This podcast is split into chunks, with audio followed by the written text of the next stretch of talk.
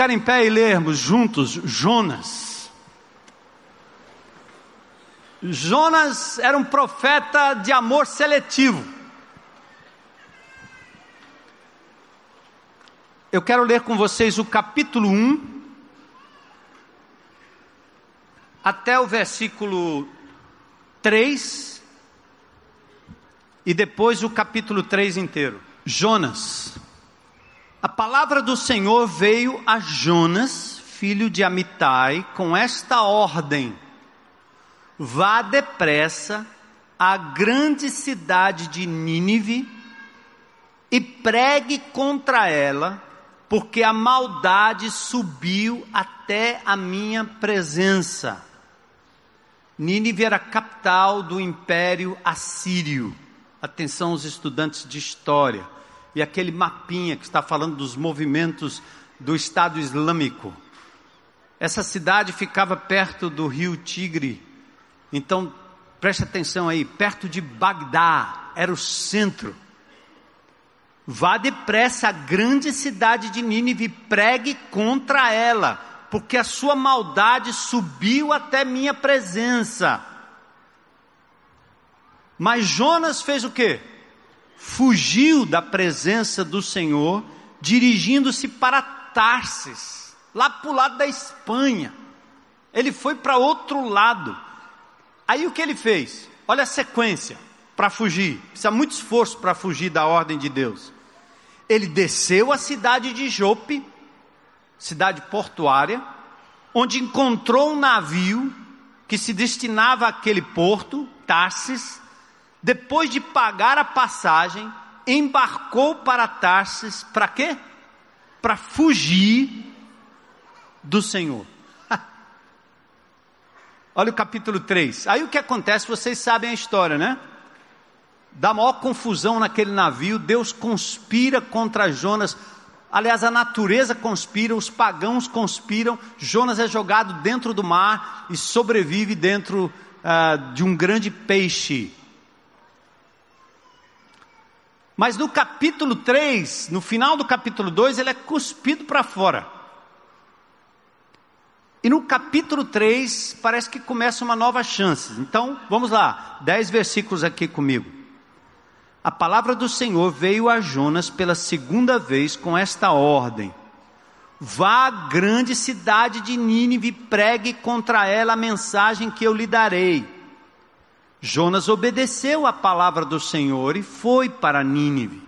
Era uma cidade muito grande, sendo necessário três dias para percorrê-la. Jonas entrou na cidade e percorreu durante um dia, proclamando: Daqui a 40 dias Nínive será destruída. Olha a mensagem. Os ninivitas creram em Deus proclamaram um jejum e todos eles, do maior ao menor, vestiram-se de pano de saco. Quando as notícias chegaram ao rei de Nínive, ele se levantou do trono, tirou o manto real, vestiu-se de pano de saco e sentou-se sobre cinza. Sinal de contrição. Então fez uma proclamação em Nínive: por decreto do rei e de seus nobres não é permitido a nenhum homem ou animal, bois ou ovelhas, provar coisa alguma. Não comam nem bebam. Cubram-se de pano de saco, homens e animais, e todos clamem a Deus com todas as suas forças. Deixem os maus caminhos e a violência. Olha, olha o resultado da pregação, né? É uma mudança de comportamento. Talvez Deus se arrependa e abandone a sua ira e não sejamos destruídos. Tendo em vista o que eles fizeram e como abandonaram os seus maus caminhos, Deus se arrependeu e não os destruiu como tinha ameaçado. Fala conosco, Senhor. Abre o nosso coração e a nossa visão. Nós pedimos isso em nome de Jesus. Podem sentar. Entenderam aí?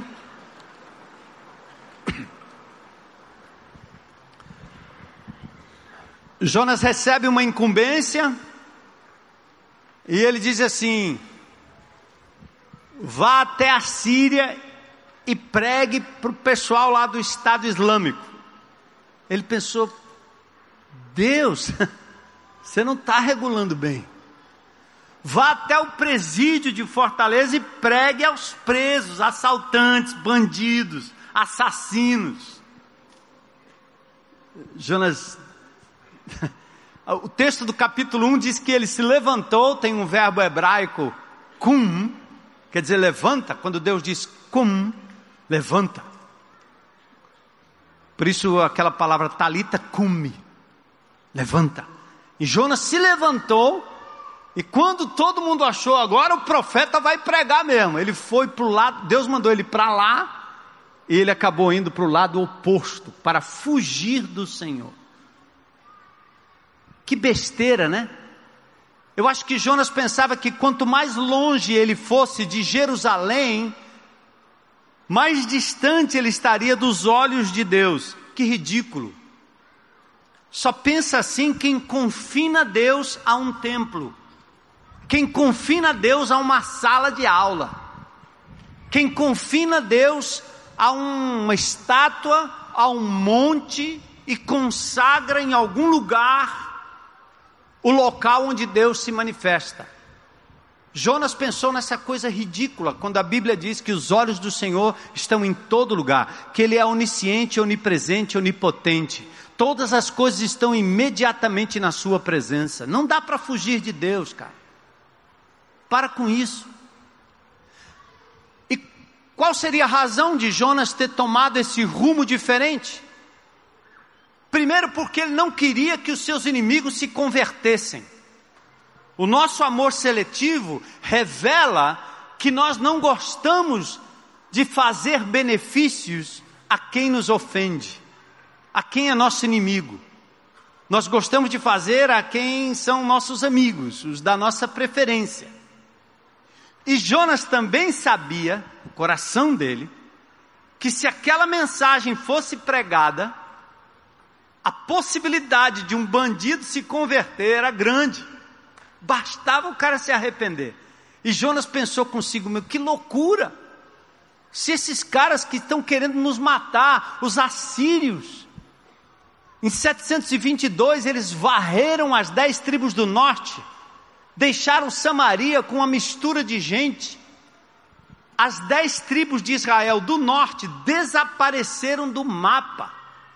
Como é que eu vou pregar para esses caras indo até lá naquela capital? Nananina, não. Ele fugiu.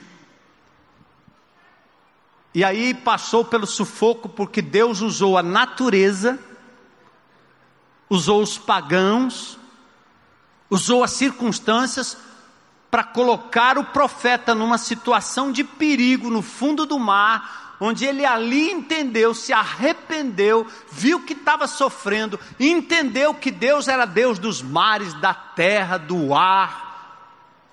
E aí ele se arrepende. Nessa hora, Deus o devolve para a terra. E vamos começar tudo de novo, né? Quando você passa por uma situação de perigo, hein? livramento. Aí você começa, primeiro, né, quando vai operar, não sei o que, e está doendo, e o médico, aquela coisa, e hospital, e aquela luz em cima, quando você está ali, você, meu Deus, se eu sair dessa, nunca mais eu traio minha mulher, nunca mais eu brigo com meu filho, nunca mais eu fico só dedicado ao trabalho, eu vou descansar mais, Senhor, agora, essa pedra no rim, vou beber mais água. Você faz um milhão de promessas, não é não? Na hora do sufoco. Deus sabe que você só responde no sufoco. Agora, aqui entre nós, é um pouco de burrice, não é não? Querer se submeter ao sufoco para responder o chamado de Deus. Cara, não faz isso não. Antecipa. Antecipa. Então Jonas fez mais ou menos isso. Se eu sair dessa, eu quero ter oportunidade de fazer o que eu não fiz. Eu quero uma segunda chance, Senhor. Uma oportunidade. Jonas passou por esse mesmo dilema, mesmo drama. E aí o que acontece? Deus vai dar a ele uma segunda chance. Então vamos lá. Qual é a lição principal desse livro? É a misericórdia de Deus versus o egoísmo do profeta, interessado em livrar a pele dele e com muito pouca misericórdia do inimigo. Aí, vamos aqui na sequência, versículo 2. Aliás, nós estávamos no capítulo 1, verso 2, né? Que ele diz: Dispõe-te, vai, vai-te à grande cidade. Já falei sobre isso. E aí a reação do profeta no capítulo 3. Vamos lá. Logo no começo. Jonas se dispôs, mas para fugir da presença do Senhor, lá no começo. Deixa eu achar aqui a boca do texto. Pronto. Que está na recapitulação, né? Verso 1. Veio a palavra do Senhor segunda vez a Jonas, dizendo. Então aqui mostra o que? O soberano Senhor não somente perdoa, mas ele renova a sua confiança no teimoso Jonas. Assim como ele faz comigo, assim como ele faz com você. Segunda vez, mil vezes comigo, mil vezes com você, N vezes com você, porque Deus, Ele ama de forma incondicional, Ele não vai desistir de você. Está doendo? Pode acreditar. Deu errado? Pode acreditar. Você estava caminhando por caminhos que Deus não planejou. E Ele interrompeu o ciclo. Mas está doendo, mas Deus está dizendo: Eu tenho o melhor para você. Vamos de novo. Gente, nós estamos nas mãos dele. Vocês acreditam nisso? A gente não tem como manobrar o amanhã, você não sabe o que vai acontecer daqui na esquina. Mas Deus sabe, Ele sabe a conta de cada fio do teu cabelo, Ele sabe o comprimento, sabe, Ele sabe tudo. A Bíblia fala disso. Nenhum passe de mágica aqui com Jonas, certo? Os ingredientes para que Jonas obedecesse não foi uma, uma um, milagre extraordinário, não foi dor, foi desespero esvaziou toda a pretensão dele. Deus nos ama hoje, não mais e não menos do que a primeira vez que ele nos chamou de filhos. Nunca duvide do amor de Deus por você, mesmo na dor, mesmo no sufoco. Está perdendo, está difícil, está complicado. Não duvide do amor de Deus. Não caia nesse truque de que você não merece o amor de Deus e por isso você está passando pelo que você está passando. Não. É o mesmo amor divino que, através da dor e da perda, chama a tua atenção, te prepara para algo melhor, te tira e te livra do sufoco, ou te chama de volta para Ele, que é o que normalmente acontece nós nos distanciamos dele, ele nos chama com amor e carinho, depois tem que ser pela dor. É por isso que quando descrente, eu achava assim, esses crentes, rapaz, parece que só o lascado é que aceita Jesus. Porque eu me achava normal, muito bem, eu nunca vou precisar de Jesus. Intelectualmente impossível, fisicamente impossível, familiarmente impossível. Para que, que eu preciso de Jesus? Embora fosse de, um, de, um, de uma família de classe média baixa, morando lá nos arredores de São Paulo, eu estava muito bem. E parece que é só gente no sufoco, é porque no sufoco nós saímos da nossa pretensão e nos rendemos ao Senhor, e Ele sabe qual o instrumento melhor para te humilhar, a ponto de você passar a depender apenas dEle. Aí o verso 2 vem a palavra do Senhor. Deus diz de novo, parece que tudo de novo. Dispõe-te, Jonas. Vai a grande Nínive e proclama contra ela a mensagem que eu te digo. Eu até penso aqui comigo que Jonas, quando, quando ouve Deus dizendo assim, proclama contra ela, que ele diz assim: ah, agora eu vou. Porque é uma mensagem de julgamento. Julgamento. A comissão segue a mesma sequência do capítulo 1 dispõe-te. Deus está dizendo: levanta. Como Ele disse para você e para mim: vamos, gente, levantem, disponham-se. Jonas desceu ao mais fundo do poço, agora foi vomitado na terra, teria que se levantar novamente, erguer os olhos, ver o que Deus estava vendo, olhar além dos seus próprios problemas, do seu próprio umbigo, olhar além das suas necessidades pessoais, parar de só pedir a Deus coisas para si mesmo. E ele estava dizendo: Para, Jonas, eu estou cuidando de você, eu estou livrando você da morte. Você não percebe? Levanta-te, Jonas, dispõe-te Há uma nova perspectiva, um novo recomeço, uma nova chance.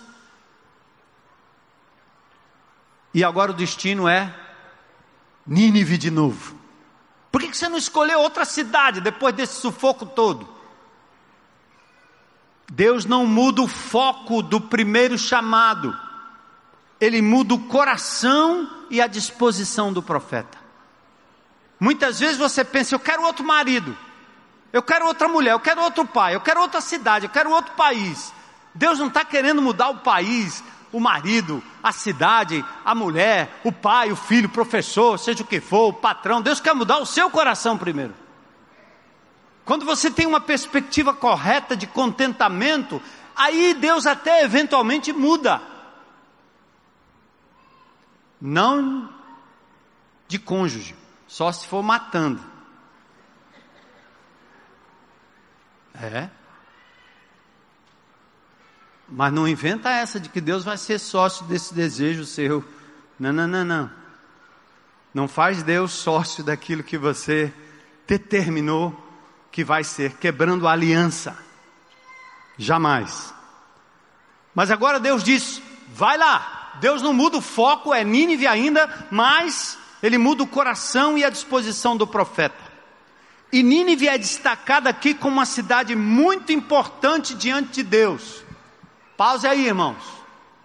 Primeiro diz que era uma cidade de três dias para percorrê-la. Quer dizer, três dias: um para chegar, o outro para sair, preparar para sair, e um dia para percorrer, andando no meio dela.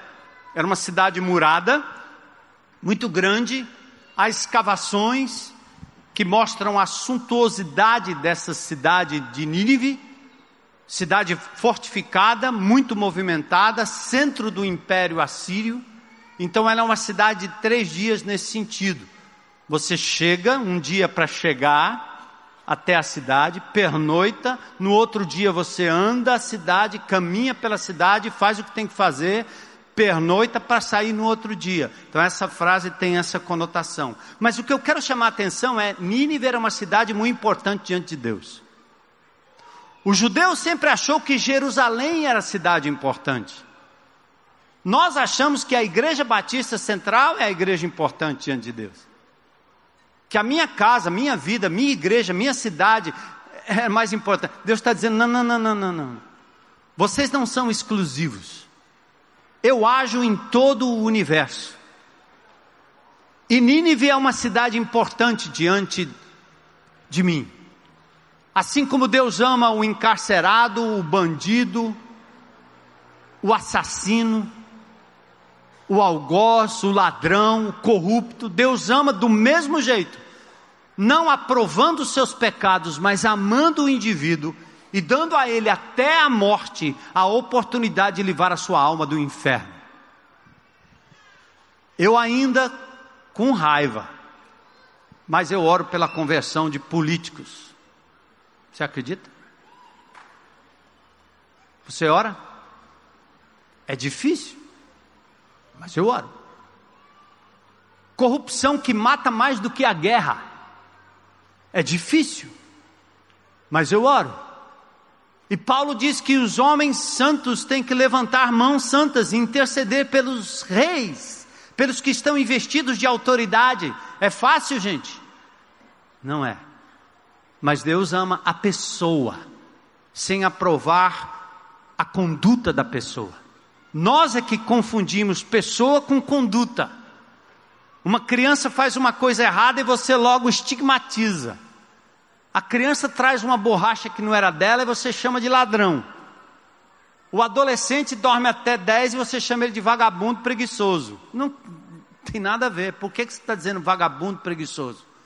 Uma coisa que eu sempre dizia para minha esposa quando lidava com os problemas das minhas filhas era sempre assim: vou tratar um pecado por vez. Eu não posso acumular o passado, porque senão eu estigmatizo. Se eu acumular o seu erro, e acumular, e acumular, e acumular, e acumular, isso, cara, daqui. Se eu acumular, eu estigmatizo você. Deus não faz isso. Então é nesse sentido que Deus é capaz de amar o inimigo, mas ao mesmo tempo reprovar as suas atitudes, porque é um ser humano criado à imagem e semelhança de Deus. Nós estamos inseridos na cidade de Fortaleza, cuja paz e salvação depende da ação do povo de Deus no meio dela. Nela nós podemos nos esconder em guetos de espiritualidade. Domingo a gente vem para cá nos nossos carros blindados, entramos no estacionamento. Aliás, o Flávio, falar em estacionamento, me permite um parênteses. O Flávio falou que tem um irmão aqui que gosta de colocar o carro dele bem no meio da rua, onde não é para estacionar. Eu queria tanto conhecer esse amado irmão. Eu disse para o Flávio: me apresenta ele aí, Flávio. Acho que eu vou lá uma hora de vestir o um negócio ali. Porque quando eu encontrar esse irmão, eu vou dar um beijo nele. Se você é muito amado, mas reprovado por essa atitude egoísta, não se faz isso, a gente tem que se submeter. Aqueles irmãos que estão lá com aquelas batinhas são voluntários, eles não são pagos para isso. E eles nos abençoam. Então pense em você, mas pense nos outros também, né? Estacione no lugar que for ordenado. Amém, igreja?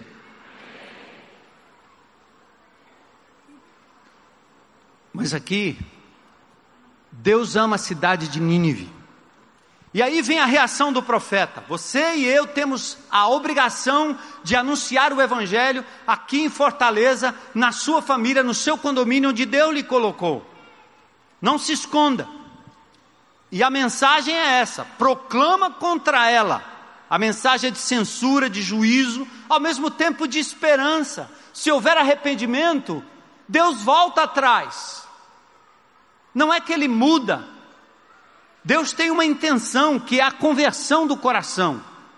E quando há conversão, mesmo ele prometendo o juízo, ele volta atrás na sua sentença, porque o objetivo foi alcançado. Temos o dever de anunciar boas novas, profetizar justa condenação que espera aqueles que se afastam e ignoram Deus. Temos que lançar semente. E aí vem versos 3 e 4. Olha a reação do profeta. Ele levanta-se, vai a Nínive, segundo a palavra do Senhor. Pronto, Jonas decidiu ir. Agora ele tem uma disposição obediente. Jonas foi.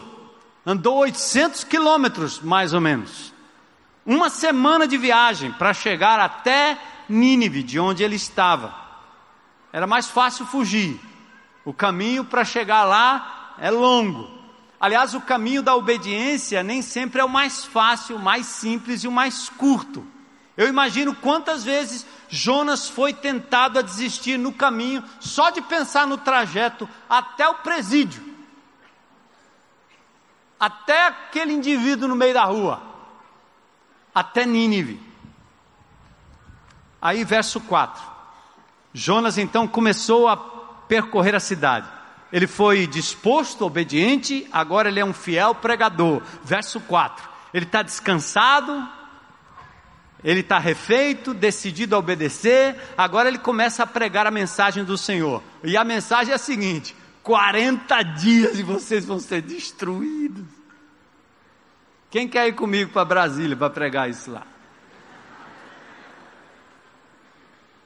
40 dias essa lama vai cair sobre vocês. A lama da corrupção, a lama, a lama do descaso,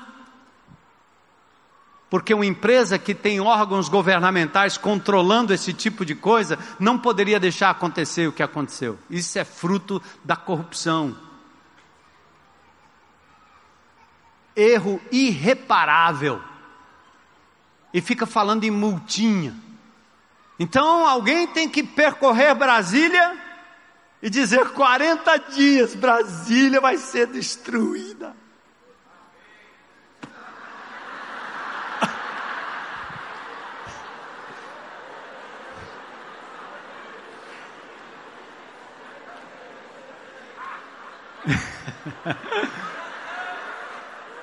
oh, eu só aceitaria esse amém se nós estivéssemos lá. Eu vou, se quiser eu vou. Se me pagar a passagem, eu vou, viu? Para dizer isso lá no meio. Aí pode dizer amém lá. A gente tem que avisar, não pode querer a destruição daqui de Fortaleza, é muito confortável, né? Nós temos que avisar. Vamos no palácio do bispo, vamos no palácio da abolição, vamos no condomínio, vamos no nosso trabalho, vamos na escola e vamos proclamar que o juízo de Deus não tardará. O Senhor não falha no seu juízo. O pecado do homem não ficará impune. A corrupção não ficará impune. Fica impune aos olhos dos homens. Tem juízes, procuradores fazendo o que é certo. Mas a maioria passa batida. Então, tá aí a mensagem: 40 dias e Nínive será destruída. No coração um misto de sentimento. De um lado, o prazer de anunciar a destruição dos impenitentes ninivitas. Do outro, a estranha sensação de que o Deus que poupou a vida dele, Jonas, seria capaz de poupar a vida de um ninivita apenas. Já pensou? A Dilma convertida?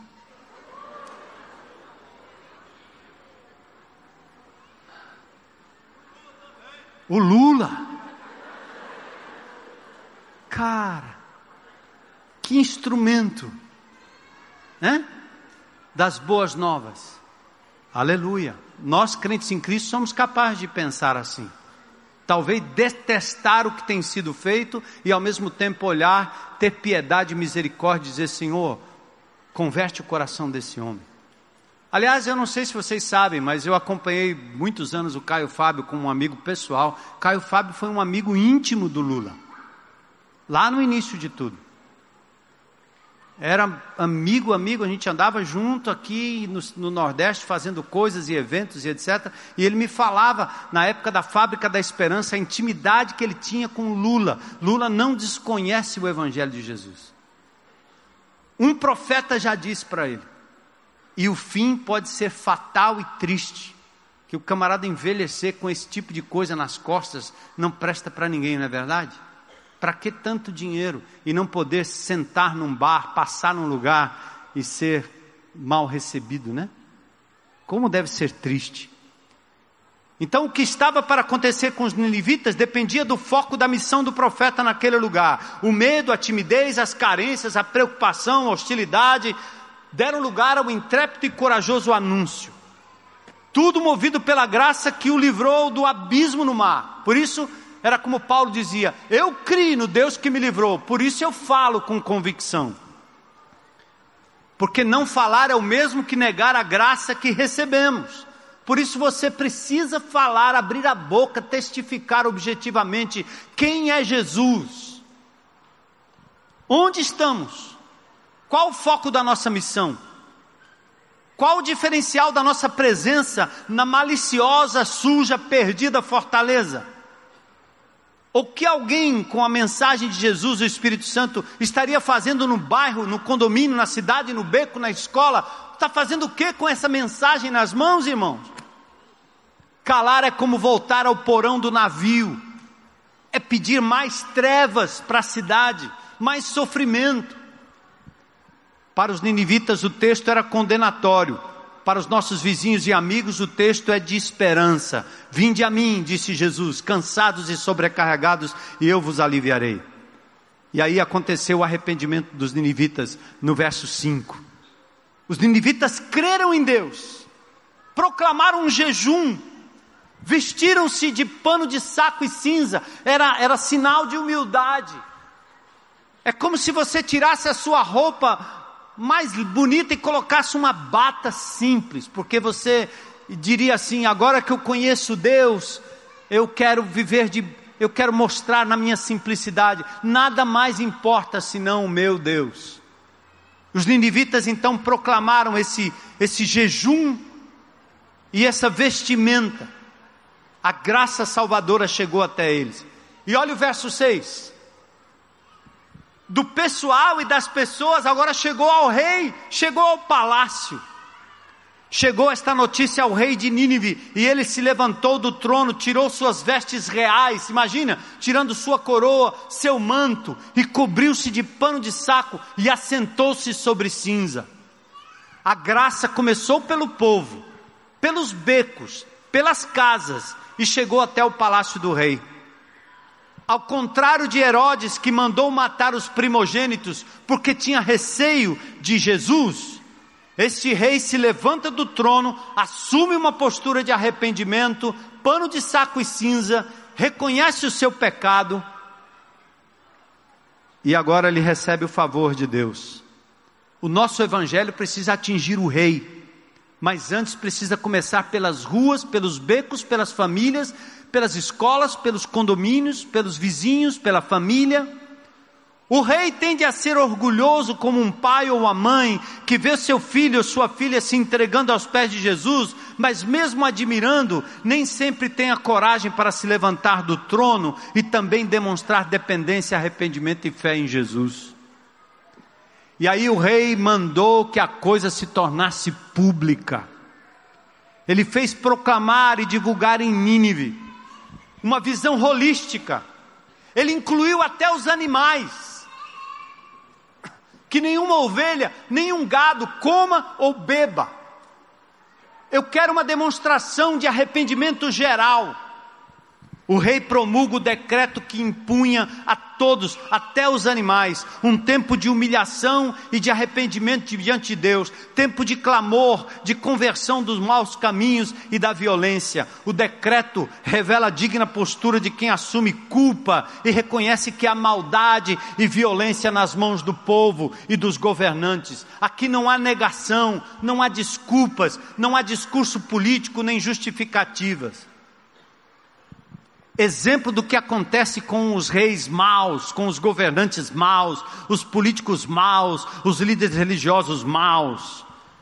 Lembro do Apocalipse capítulo 9, versos 20 e 21. Os quatro anjos, por meio do fogo, fumaça e enxofre, dizimaram um terço dos homens, mas o restante não se arrependeu das obras das suas mãos. Não deixaram de adorar demônios, nem ídolo de ouro, de prata, de cobre, de pedra de pau que nem podem ver, nem ouvir, nem andar, nem ainda assim se arrependeram dos seus assassinatos, nem das suas feitiçarias, nem da sua prostituição, nem dos seus furtos. Lá no Apocalipse diz que, embora Deus possa punir a raça humana com as piores catástrofes, há indivíduos que não se arrependem mesmo assim e persistem em adorar o ídolo persiste em olhar para uma estátua e tentar achar na estátua livramento, enganando o povo, se enganando a si mesmo. O texto fala aqui no Apocalipse 9, como fala no Salmo 135, no Salmo 115, estátuas que têm olhos e não veem, têm ouvidos e não ouvem, têm boca e não fala, têm nariz e não cheiram, têm mãos, mas não conseguem apalpar, são estátuas. E os homens continuam se rendendo a elas, enganando as pessoas, ao invés de apontarem para o Jesus vitorioso que está vivo à direita do Pai em majestade, que ressuscitou e um dia voltará para reinar e estabelecer o seu reino de justiça. É preciso se arrepender das más obras. E o rei de Nínive fez isso. O mar de lama e de imoralidade que cerca o nosso país pode ser lavado pelas águas salvadoras do Evangelho, que vai limpando primeiro nossa casa, nosso bolso, nosso coração, nosso negócio, nossos relacionamentos e podem chegar até o Rei a ponto de causar constrangimento. E por último, verso 10: Viu Deus o que fizeram, como se converteram do seu mau caminho e Deus se arrependeu do mal que tinha dito que faria e não o fez. Quando a Bíblia usa a palavra Deus se arrependeu, é porque Deus não é homem para se arrepender. Aliás, tem outros textos que dizem exatamente isso. Deus não é homem para se arrepender, voltar atrás, se enganou. O que Deus faz, Ele decreta juízo sobre aquela cidade porque no decretar do juízo tem a intenção de que aquela cidade reconheça e se arrependa. E no momento que há o arrependimento, a destruição não faz mais sentido. E é nesse sentido que o texto diz que Deus se arrepende. A graça de Deus, capaz de ver, por exemplo, proferem impiedades e falam coisas duras, vangloriam-se os que praticam iniquidade, esmagam o teu povo, Senhor, e oprimem a tua herança, matam a viúva, o estrangeiro e os órfãos, assassinam e dizem: O Senhor não nos vê. O que fez o ouvido não ouvirá? O que formou os olhos, será que ele não enxerga? Os olhos do Senhor estão em todo lugar a contemplar os maus e os bons. Deus viu a maldade de Nínive que subiu até ele, mas Deus viu também o arrependimento do rei e do povo, por isso ele voltou atrás na sua sentença. Deus viu o que eles fizeram, Deus viu como eles fizeram, uma demonstração pública de arrependimento. Então, amados, Deus volta atrás, se arrepende do mal que tinha dito que faria e não fez. Deus é capaz de mudar a sentença quando o fim último é alcançado o arrependimento e a salvação das pessoas. Esse tipo de arrependimento não é sentimental, mas é focado na sentença devida aos que permanecem duros e endurecidos pelo pecado. O soberano não muda seus propósitos, mas pode mudar os meios, as circunstâncias e até uma sentença quando o coração humano atinge o lugar que ele, Deus, sempre quis: contrição e, acima de tudo, arrependimento. O que Deus me falou, eu quero fazer. Prega, fala, proclama, mesmo que seja uma mensagem dura, de condenação para o que rejeita, o que não crê, o que não quer, mas há também esperança até nessa palavra Aquele que crê não será condenado. O que não crê já está condenado, porque rejeita o único meio de salvação. Como pode? Então, amados, Deus está dando para mim e para você, talvez uma segunda chance a lá Jonas. E Ele está dizendo para você, minha filha, levanta-se. Levanta-te. Meu filho, levanta-te. Vai lá falar. Passou uma semana, você silenciou. Antes que eu te coloque num lugar de sufoco e te faça voltar pela dor, vai lá, coloque-se à disposição. Antes que seja tarde, é possível clamar e ser atendido, reconduzido e reabilitado para fazer parte do projeto de Deus. Ir pregar, testemunhar o arrependimento às pessoas, aos reis e ver a salvação do Senhor. Eu gosto dessa música que a gente canta aqui, né? Eu tenho um chamado. Que antigamente na igreja evangélica quem era chamado era pastor. Todo crente é chamado. Todo crente tem um ministério. Todo crente é um ministro. Todo crente é ungido de Deus. Todo crente tem a plenitude do Espírito Santo em si mesmo. Todo crente tem acesso à palavra de Deus. Todo crente pode ter a sua boca usada, suas mãos usadas, seus braços usados para serem porta-vozes do Evangelho de Jesus. Todo crente é um embaixador. O que é que nós estamos fazendo aqui, amados? Fugindo para Tarsis, fazendo de conta que nada está acontecendo lá fora, como Jonas. Jonas, quando entrou naquele navio para fugir da presença do Senhor, diz que ele desceu lá no fundo do navio e ele dormiu profundamente. Era, uma, era um sono de depressão profunda. De um cara medroso, focado nos seus próprios projetos. De um amor, um cara que amava seletivamente falando eu, na, na, se a gente entrasse no capítulo 4, vocês iam ficar horrorizados, como Jonas ficou com raiva porque os ninivitas se arrependeram. Mas Deus está dando para mim e para você sempre uma nova chance. Ele nos deixou aqui com propósito. Você sobreviveu essa semana, amém, irmãos? Cara, não aconteceu nada. Eu sobrevivi. Nós estamos vivendo numa guerra, certo? Terrível. Nós estamos sujeitos a tantas coisas, mas pela graça de Jesus, mais uma semana na presença de Deus. E Ele está dizendo: minha filha, meu filho, levanta, ergue-te, e vai falar do meu amor para outras pessoas, vai ser um instrumento do meu amor,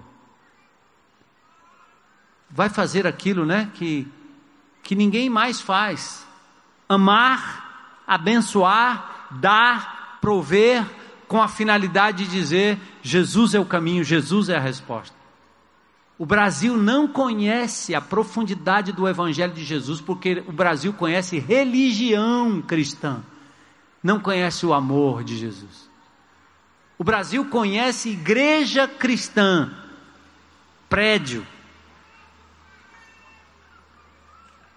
clero, mas não conhece o Cristo vivo, que ama, que abraça, que prega, que tem palavras tremendas de arrependimento, de poder. Esses dias eu tô dá vontade de dar risada, porque eu fico assistindo, às vezes ouvindo as rádios. Aí aparece o guru Gualtmatama, não sei de quem, a mulher que está lançando o livro agora que o grande barato agora é você é, conviver e amar uns aos outros. Eu acho que eu contei isso para vocês na outra semana, né? Que uma pessoa começou a falar de coisa, está dizendo, você não, não acredita, tudo que você está dizendo aí são palavras de Jesus. Eu disse, é mesmo? Como assim? Você nunca leu? Então, cheio de gente falando de propostas de paz, né? Comer bem, sei o que, cuidar do corpo, sintonizar com o universo, a energia convivência, né? fraternidade. Gente, já leram o Sermão do Monte? Sabe quais são os capítulos do Sermão do Monte? Mateus 5, 6 e 7. Nós precisamos dizer para essas pessoas que Jesus disse isso há dois mil anos atrás e que tem muita gente papagaiando e repetindo o que Jesus disse sem dar a ele o crédito e a fonte da história. E nós somos não apenas porta-vozes de uma mensagem, amados, nós somos porta-vozes de um milagre, porque aconteceu na minha vida, na sua vida. Eu podia estar morto, o Moisés aqui, né, que foi achado no meio da rua, todo estrupiado, e veio aqui falar do amor de Jesus. Você foi encontrada numa situação de insignificância e Jesus trouxe significado para a sua vida, te reconectou com o Criador, te deu capacidade de amar, de perdoar. Gente, nós somos o amor de Jesus ambulante, andando por aí. Então a gente pode falar e pode demonstrar. Por isso que Paulo disse: Minhas palavras, quando chegaram até vocês, não foram só palavras, mas demonstração de poder no Espírito Santo de Deus. Então, bora, gente. Fortaleza não conhece, não. É por isso que esses meninos que estão aqui no Salesiano, esses jovenzinhos que estão cumprindo penas aí, certo? Os menores, né? Não tem os centros educacionais, não está a maior loucura aí? O Johan foi lá essa semana umas três, quatro vezes. Aí me contaram uma história, que aí à noite foi um povo lá e tocou uns, uns como é que chama os bichos aí? Como é o ritmo? É um rap não, é outro negócio. Hip hop. Aí alguém disse assim, pastor, aquele hip hop deixou todo mundo doido, agitado, os meninos não se aquietavam. O que é aquilo? É porque o hip hop não é para ser tocado meia-noite, né? Hip hop meia-noite já é errado, furado. O ritmo é bom, mas à meia-noite. E aí tem o conteúdo, porque o conteúdo é violento. Como é que você vai pacificar meninos que já são vítimas da violência e agentes da violência com hip hop, amigo, não. E com essa música de denúncia e papapá, e no, no, quando termina o gesto ainda é assim, ó. Aí o foi lá com os irmãos, o irmão pegou o violão, começou a louvar a Deus. Meninos entregaram a vida a Jesus, começaram a chorar, porque o Johan começou a falar do Pai eterno, do amor eterno, da graça eterna. A Yoha compartilhou que quando eles liberaram alguns meninos, que alguns já não estão mais cumprindo pena, nem era para estar lá, um desses que foi liberado tinha entregue a vida a Jesus e saiu para viver uma vida diferente. Aí o, a, o poder público está dizendo: volta, volta, volta, volta, volta.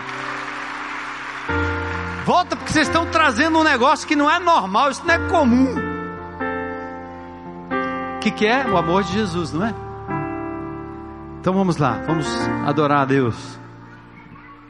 Cadê o Daniel? Tá aí? Se não tiver um, chama o outro. Vem, Daniel. Curva sua cabeça aí em oração, um pedacinho, né? Vamos fazer o nosso mapa hoje à noite. De tudo isso que você ouviu, o que é que Deus falou ao seu coração? E do que Deus falou, o que, que você vai fazer a respeito? Diante do Senhor, que conhece o teu coração, que está aqui no nosso meio, onde estiverem dois ou três reunidos em seu nome, Ele disse que estaria, Ele está em você, Ele está em mim, está em nós.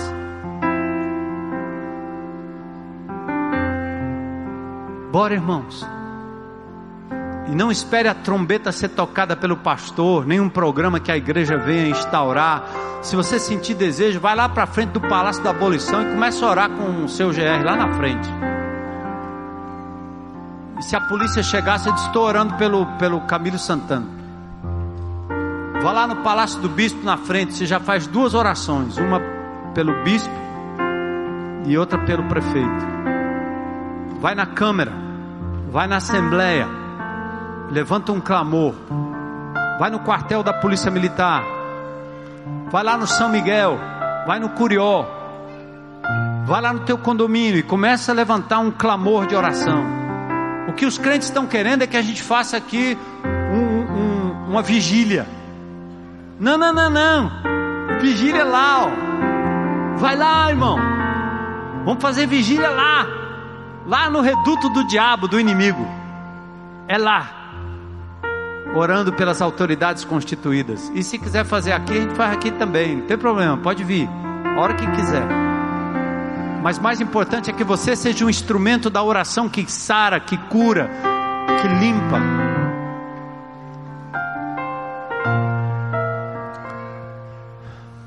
E enquanto nós estamos orando, né?